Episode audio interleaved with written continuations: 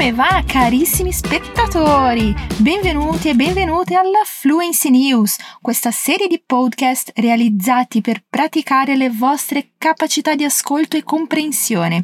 Io sono Angela Boegher, una delle vostre insegnanti di italiano qui della Fluency Academy.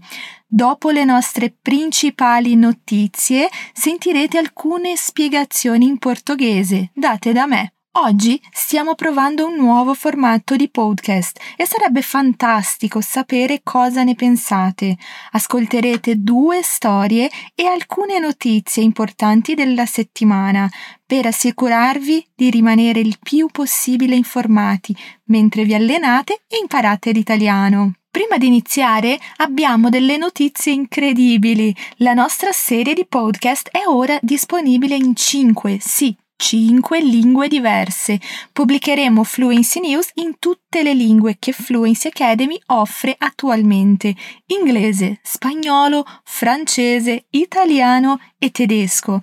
E come sempre tutto questo è gratuito. Potete andare su fluencytv.com per ascoltare. Dai, saltiamoci dentro! Il presidente provvisorio del Perù, Merino, ha annunciato le sue dimissioni a meno di una settimana dopo dalla sua entrata in funzione. Manuel Merino ha annunciato le sue dimissioni dopo una notte di proteste in cui due persone sono morte e più di cento sono rimaste ferite. Quest'ultima scossa politica arriva mentre il Perù combatte la pandemia del coronavirus, in quella che dovrebbe essere la sua peggiore situazione economica degli ultimi cento anni. La gente è scesa per strada, sventolando bandiere, cantando, sbattendo battendo le pentole, anche se la notizia fa sprofondare il Perù nell'incertezza e nel disordine legale, mentre i legislatori si contendono chi prenderà il suo posto. I disordini politici della nazione latinoamericana sono peggiorati la domenica, quando il leader ad interim si è dimesso e il congresso non ha potuto decidere sul suo sostituto. Questa situazione ha lasciato il Perù senza timone e in crisi meno di una settimana dopo che i legislatori hanno dato il via a una tempesta di proteste contro l'ex presidente Martin Vizcarra, una crociata anticorruzione molto popolare tra i peruviani. Dopo diverse ore di negoziazioni a porte chiuse, i leader del congresso sono venuti fuori nelle prime ore di lunedì per annunciare che la loro sessione si sarebbe interrotta senza alcuna decisione e che si sarebbero riuniti più tardi. Il congresso dovrebbe tenere una seconda votazione in serata, dopo che una prima votazione non è riuscita a raccogliere il sostegno della maggioranza per la nomina a presidente ad interim del legislatore di sinistra e difensore dei diritti umani Rossio Silva Santisteban. Il congresso, dominato dall'opposizione, ha votato lunedì scorso per rimuovere il predecessore di Merino, Martin Vizcara, come presidente per le accuse di corruzione che lui nega. In un discorso televisivo, Merino, l'ex capo del congresso che aveva guidato la spinta all'impeachment di Vizcara, ha chiesto al suo gabinetto di rimanere per aiutare nella transizione. Voglio far sapere a tutto il paese che mi dimetto ha detto Merino nel discorso di domenica. Ha aggiunto che la mossa è irrevocabile e ha chiesto pace e unità. Le dimissioni di Merino hanno fatto seguito a una serie di politici che lo hanno esortato a dimettersi, citando la violenza contro i cittadini del paese. L'attuale capo del congresso, Luis Valdez, ha detto domenica scorsa che tutti i partiti politici della legislatura hanno accettato di chiedere le dimissioni immediate. Dovremmo mettere al di sopra di tutto la vita del popolo peruviano, ha detto Valdez, che ha intenzione di dimettersi. Valdez aveva detto che il legislatore avrebbe avviato un processo di impeachment se Merino non avesse lasciato volontariamente l'incarico. Dall'ascesa al potere di Merino, migliaia di persone in Perù hanno partecipato ad alcune delle più grandi proteste degli ultimi decenni, accusando il legislatore di aver inscennato un colpo di Stato parlamentare. I disordini sono stati in gran parte pacifici fino a sabato tosseira, quando su Twitter hanno avvertito che le forze di sicurezza avevano iniziato a usare la forza in modo improprio e a lanciare lacrimogeni senza giustificazione contro i giovani manifestanti che si erano riuniti nel centro della capitale Lima. Due giovani manifestanti sono stati uccisi negli scontri, ha detto il difensore civico pubblico, mentre il programma medico statale e Salud ha confermato affermato in una dichiarazione che due uomini erano morti per ferite d'arma da fuoco. Le autorità hanno identificato i morti come Jack Pintado, 22 anni, a cui hanno sparato 11 volte, anche alla testa, e Jordan Sotello, 24 anni, che è stato colpito quattro volte al torace, vicino al cuore. Il coordinatore nazionale peruviano dei diritti umani ha detto che 112 persone sono rimaste ferite, alcune per inalazione di gas lacrimogeni e 41 sono scomparse. Almeno 9 avevano ferite d'arma da fuoco, hanno detto i funzionari sanitari. Il paese non permetterà che la morte di questi giovani coraggiosi resti impunita, ha scritto Vizcara su Twitter. Ha anche avvertito i peruviani di non lasciare che i legislatori decidano ancora una volta chi sarà il prossimo leader del Perù. Non dovrebbero essere coloro che hanno preso questi provvedimenti incostituzionali a portarci una soluzione? Chiedeva Vizcara ai giornalisti fuori da casa sua la domenica dopo le dimissioni di Merino.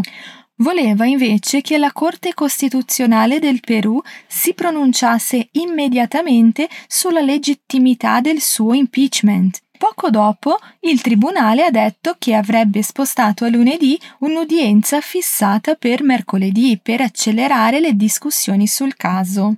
Sono qui per collaborare, ha detto Vizcara, un centrista politicamente non affiliato e popolare tra i peruviani, che non è ancora stato giudicato colpevole delle accuse di corruzione che hanno portato al suo impeachment. Il congresso ha cacciato Vizcara usando una clausola molto antica che permette al legislatore di rimuovere un presidente per incapacità morale permanente. I legislatori hanno accusato Vizcara di aver preso più di 630 mila dollari di tangenti in cambio di due contratti di costruzione, mentre era governatore di una piccola provincia anni fa. I procuratori hanno indagato sulle accuse, ma Vizcara non è stato accusato. Venerdì un giudice gli ha vietato di lasciare il paese per 18 mesi. Nel frattempo, lo scrittore peruviano e premio Nobel Mario Vargas Llosa ha condannato la violenza in un video postato su Twitter. Due giovani sono stati assurdamente, stupidamente, ingiustamente sacrificati dalla polizia, ha detto. Questa repressione che è contro tutto il Perù deve finire. Le proteste che hanno scosso il Perù sono state diverse da quelle degli ultimi anni, alimentate in gran parte da giovani tipicamente apatici alle politiche, notoriamente erratiche del paese. Adesso, un anno dopo, arrivano un'ondata di manifestazioni antigovernative in giro per l'America Latina che chiedono condizioni migliori per i poveri e la classe operaia. Vogliamo che la voce del popolo sia ascoltata, ha detto il contestatore Fernando Ramirez, mentre sbatteva un cucchiaio contro una pentola durante una protesta. Como em todas as notícias, algumas palavras chamam a nossa atenção. Para expandir o seu vocabulário, é importante estar em contato diário com o idioma, tá? Aqui nós temos algumas palavras ou frases que você pode não conhecer ainda. Vamos começar com La gente è scesa per strada, sventolando bandiere, cantando e sbattendo pentole. Essa é uma frase longa, né? As pessoas foram para as ruas. La gente è scesa per strada, ou seja, as pessoas desceram para a rua, sventolando bandiere, agitando as suas bandeiras, cantando e sbattendo pentole, batendo as panelas, né? Bem comum acontecer aqui no Brasil também muitas vezes. A segunda frase è dovremmo mettere al di sopra di tutto la vita del popolo peruviano. Dovremmo mettere al di sopra di tutto la vita del popolo peruviano, ou seja, deveríamos colocar a vida do povo peruano acima de tudo. Que bom se acontecesse isso de verdade, né? Então, dovremmo, dovremmo, deveríamos, né? Deveríamos algo que nós deveríamos fazer. Então, dovremo, del verbo dovere. Io dovrei, eu deveria. Noi dovremmo, ok? Mettere al di sopra di tutto. Então, colocar ali acima de tudo, né? La prossima frase è sono stati uccisi. Sono stati uccisi. Aqui nós temos um passado simples, que porém em italiano é composto, tá? Temos ali o verbo essere, sono, mais participio passato, stati, sono stati. Então, isso significa que foram mortos. Uccisi, uccisi, mortos. Vem do verbo uccidere, matar, ok? Sono stati uccisi, foram mortos. Uma curiosidade aqui, né? Testa, testa em italiano é cabeça, tá? Não é testa, testa. Então, testa é cabeça. La prossima frase: un giudice gli ha vietato di lasciare il paese. Um giudice gli ha vietato di lasciare il paese. Então, um juiz, um giudice, o proibiu, né? Proibiu ele, lhe ha vietato, proibiu ele, vietato, proibiu de deixar, de lasciare, lasciare, deixar o país, il paese. La prossima frase, fino a sabato. Então, fino a é um jeito que nós temos aí para dizer até sábado. Então, fino a sábado, até sábado, ok? Senza timone é uma expressão que está descontrolado. Ali nesse caso, o país ficou, né? Senza timone, sem controle, sem direção. A porte chiuse. A portas fechadas, então chiuse, fechadas, chiusa, fechada, chiuse, fechadas, chiuso, fechado, chiudere, fechar, ok? Voglio far sapere. Voglio far sapere. Quero que saibam. Voglio do verbo volere. Io voglio. Far sapere, né? Sapere è saber. Benissimo, la domenica SpaceX ha lanciato quattro astronauti in orbita per la NASA e l'equipaggio è diretto alla Stazione Spaziale Internazionale. Crew One come viene chiamato il volo, sarà la prima missione di SpaceX per la NASA. È anche la seconda volta che l'azienda lancia persone e la più lunga missione spaziale umana mai lanciata da suolo americano. L'astronave ci metterà 27 ore prima di attraccare alla Stazione Spaziale Internazionale. Dopodiché gli astronauti dovrebbero rimanere a bordo del laboratorio galleggiante per circa sei mesi. Insieme agli astronauti, un clandestino, un peluche, Baby Yoda. Il giocattolo porta avanti una tradizione in cui le astronavi portano con sé dei peluche come indicatori di gravità zero. Una volta che i giocattoli cominciano a galleggiare, gli osservatori sanno che l'astronave ha lasciato l'attrazione della gravità terrestre. Che figata, vero? Il piccolo Yoda è nello spazio. Dove deve stare? Muito bem! Então, ha lanciato, né? Ha lanciato, lançou. L'astronave ci metterà 27 ore. Ci metterá, olha essa expressãozinha, ci metterá, vai levar, né? Ou seja, l'astronave, a astronave, L apóstrofo, né? A astronave, l'astronave ci metterà 27 ore. Então, te metterá serve aí para dizer vai levar esse tempo, tá bom? Peluche.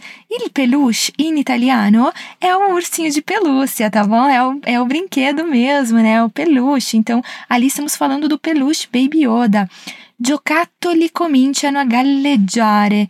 Giocattoli cominciano a galleggiare, que significa brinquedos começam a flutuar. Então eles levaram ali o Baby Yoda para flutuar, né? Giocattoli, então, brinquedo. E vem aí também, né, gioco, que é jogo, giocare, que é jogar. Então, giocattoli, brinquedos. E a última, ali quando a gente terminou, eu falei que figata. Que figata seria quase o nosso que massa, que legal, que bacana, né? Muito bem, legal. Andiamo avanti, vamos para frente com a próxima notícia. Un'altra notizia. Moderna dice che il suo vaccino contro il Covid-19 è efficace al 94,5%, una settimana dopo che Pfizer e BioNTech hanno riportato promettenti risultati di prova del loro candidato al vaccino contro il Covid-19. L'azienda biotecnologica statunitense Moderna afferma che i dati preliminari hanno mostrato che il suo candidato al vaccino è efficace per oltre il 94%. La notizia fa seguito all'annuncio della scorsa settimana da parte del colosso farmaceutico statunitense Pfizer con i risultati della terza fase di prova per il vaccino Covid-19 che sta sviluppando con la tedesca BioNTech hanno mostrato di essere più del 90% efficace. Sembra che abbiamo buone notizie, vero? Risultati promettenti. A proposito di buone notizie, uno studio dell'Università di Oxford dice che i videogiochi fanno bene al nostro benessere a seguito di una collaborazione innovativa in cui gli accademici dell'università hanno lavorato per la prima volta con i dati di gioco reali, lo studio ha suggerito che giocare ai videogiochi può essere un bene per la nostra salute mentale. Lo studio che si è concentrato sui giocatori dello Springtime di Nintendo Animal Crossing, nonché sul tiratore di EA Plants vs. Zombies Battle for Neighborville e ha scoperto che le persone che giocavano tendevano a segnalare un maggior benessere, gettando ulteriori dubbi sulle notizie che i videogiochi possono danneggiare la salute mentale. Grazie alla connessione a internet che ci vuole per giocare, il team dell'Università di Oxford è stato in grado di collegare i questionari psicologici con le registrazioni reali del tempo trascorso a giocare. Gli studi precedenti tendevano a concentrarsi sul tempo di gioco dichiarato, che può essere diverso da quello reale. Si tratta di portare i giochi nella piega della ricerca psicologica, che non è così difficile, ha detto Andrew Psbiuski. E spero che esse nome esteja certo il ricercatore principale del progetto. Questo ci permette di spiegare e comprendere i giochi come un'attività di svago. Przybylski ha detto che all'inizio del progetto è rimasto sorpreso dai pochi dati reali che le aziende di gioco hanno sui loro giocatori, ma anche di come quei dati siano stati utilizzati da studi precedenti sui potenziali danni o benefici del gioco. E ha detto anche lo studio dimostra che se giochi 4 ore al giorno ad Animal Crossing sei un essere umano molto felice, ma questo è interessante solo perché tutte le altre ricerche fatte prima di questa sono state fatte in modo sbagliato. I ricercatori tengono a sottolineare che i risultati non sono un lasciapassare per i giochi. Sono molto fiducioso che se la ricerca andrà avanti impareremo le cose che pensiamo siano tossiche nei giochi, ha detto Przybylski, e avremo le prove anche per quelle cose. La ricerca ha studiato solo due giochi per tutte le età e altre modalità di gioco potrebbero essere potenzialmente meno benefiche. Allo stesso modo, l'atteggiamento che si assume nei confronti del gioco potrebbe influire sull'impatto mentale che esso ha. La ricerca contrappone il divertimento intrinseco, giocare a un gioco perché è divertente, a quello estrinseco, che riguarda più i comportamenti come il sentirsi intimiditi nel gioco, sia dagli altri giocatori che dalle meccaniche di gioco stesse. I ricercatori sperano che lo studio introdurrà uno standard più elevato di prove nelle discussioni sul concetto di dipendenza da videogiochi o di danni digitali in generale. Avete davvero rispettato organismi importanti come l'Organizzazione Mondiale della Sanità destinando attenzione e risorse a qualcosa su cui non ci sono letteralmente dati validi ed è sconvolgente per me il rischio reputazionale che tutti si stanno assumendo vista la posta in gioco. Il professore ha invitato altri produttori di giochi a condividere dati simili. Dobbiamo studiare più giochi e più giocatori in più tempo, ha detto. Sarebbe come lasciare che gli psicologi studino tutti i parchi giochi del mondo. Potremmo costruire una teoria del bullismo o imparare come le persone si costruiscono nuove amicizie. La mia speranza è che questo favorisca la curiosità, la collaborazione e l'apertura dei dati. Beh, adesso sapete cosa fare, mettetevi comodi e giocate. Vamos lá! Muitas palavras diferentes aqui, né? Vamos começar com benessere, benessere. Aqui nós estamos falando de jogos, né? Jogos online. Então, benessere, o bem-estar. Benessere. Danneggiare la salute mentale danneggiare la salute mentale. Danneggiare, né? Causar danos. Salute mentale, saúde mental. Benissimo, e é isso. Então nós temos ali joc, né, que são os jogos que nós já falamos antes, né? Então só repetindo giocare, io gioco, tu giochi, e giocatore, né, que são as pessoas, os jogadores, as pessoas que jogam um gioco, um jogo, né? Bene, È tutto per oggi ragazzi, fateci sapere cosa ne pensate di questo formato, non dimenticate di controllare su fluencytv.com per ulteriori contenuti gratuiti, la trascrizione di questo episodio e tutte le nostre fonti. C'è un nuovo episodio ogni settimana e vi aspetteremo. Un bacione!